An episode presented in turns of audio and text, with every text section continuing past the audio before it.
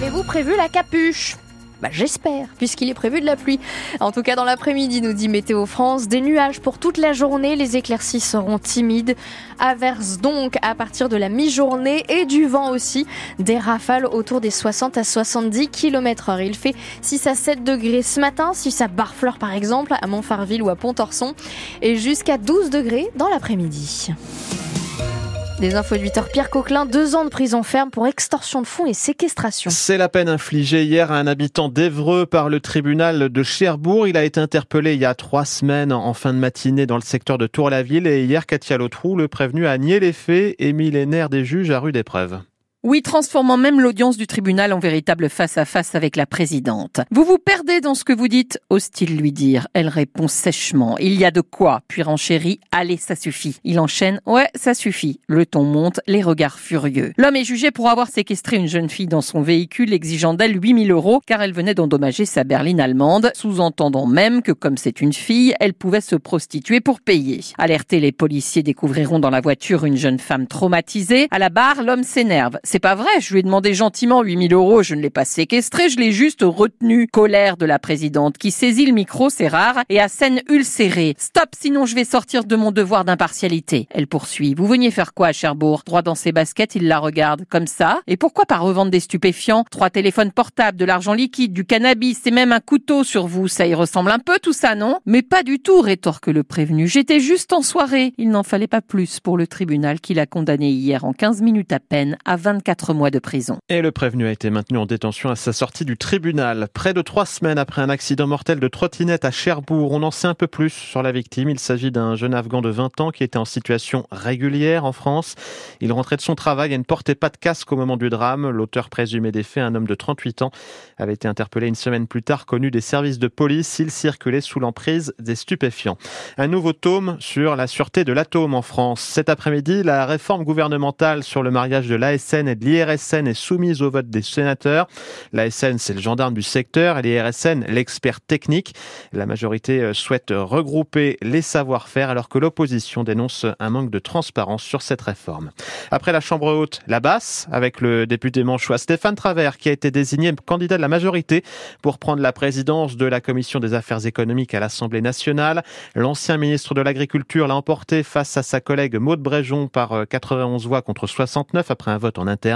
L'élection au sein de la commission, cette fois, est prévue demain matin. Le Salon international de l'agriculture à Paris, c'est dans 11 jours. Un événement qui se tient dans un contexte de colère agricole. Il y a une dizaine de jours, le Premier ministre a fait trois séries d'annonces pour aider les professionnels.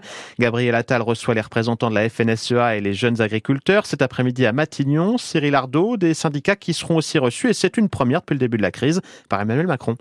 La coordination rurale et la confédération paysanne demain, avant les poids lourds des syndicats agricoles la semaine prochaine, FNSEA et jeunes agriculteurs. Des réunions comme avant chaque salon de l'agriculture, précise l'Elysée. Mais les enjeux sont cette année un peu différents. Arnaud Rousseau, le patron de la FNSEA, exhorte le gouvernement à des actes rapides. Il faut accélérer le tempo, répète-t-il, et indique au passage que la qualité de l'accueil du chef de l'État au salon en dépendra. Bref, la situation est toujours fragile. L'exécutif tente d'éviter la reprise d'un mouvement qui n'est pour le moment que suspendu et les annonces sur les pesticides, les retraites des exploitants ou la simplification des normes n'ont pas tout à fait suffi à faire baisser la pression. On est au travail, dit en substance le gouvernement qui affirme que les mesures d'urgence, chiffrées à 400 millions d'euros, ont déjà commencé à être déclinées concrètement, comme l'ouverture des indemnités pour les animaux malades. Cyril Ardo et eux, ils font entendre leur colère pour sauver leur établissement scolaire. En ce moment, deux actions débutent devant la maternelle de Montebourg et devant les l'école de Sotteville, près des Pieux. Deux sites qui font partie des 44 fermetures de classes prévues pour la rentrée de septembre. Un conseil départemental de l'éducation nationale a lieu après-demain. La piscine de Grandville va changer de gestionnaire. Le groupe spécialisé Prestalis a été retenu. L'agglomération grandvillaise a mis en avant ses aspects environnementaux. Le nouveau délégataire prendra en charge le centre aquatique Hippocampe à partir d'avril. On reste à Grandville avec euh, la dernière journée du 150e carnaval, avec les traditionnels intrigues. Vous savez, ces discussions masquées dans les bars de la cité corsaire jusqu'au bout de la nuit. Avant cela, à 13h30, dernière cavalcade humoristique et satirique depuis le calvaire. Elle sera suivie du jugement et de l'exécution de Sa Majesté, de Sa Majesté Centre-Ville premier sur la plage du, du Plagousset avant une grande bataille de confettis. Et puis ce matin, eh bien, on se plonge dans l'histoire à l'occasion de la journée mondiale de la radio avec Radio Cherbourg, première radio à émettre sur le sol français après le débarquement. La première émission a été réalisée le 4 juillet 1944. Allez, on se remet dans l'ambiance avec Antoine Liffaut. Comme premier jingle, les cloches de l'église Notre-Dame du Vœu à Cherbourg qui sonnent pour la première fois depuis 4 ans. Ici, Radio Cherbourg, le premier poste sur le sol libéré de la France.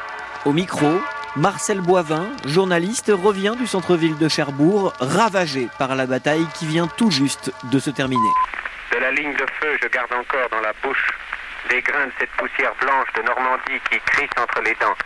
Dans les narines, l'odeur de la guerre, l'odeur de la mort aussi. Juste après, un premier reportage. Paul Renault, le maire de Cherbourg, remercie les libérateurs représentés par le général Collins, un dialogue symbole d'une époque. Mon général, messieurs, c'est avec une profonde émotion que j'accueille aujourd'hui dans l'hôtel de ville de Cherbourg nos libérateurs. Nous sommes heureux aujourd'hui de joindre votre, notre voix pour crier Vive la France La radio, sous contrôle américain, diffuse chaque soir informations, musique, et ce, tout l'été 1944. Les auditeurs français découvrent alors une mélodie venue d'ailleurs, le jazz.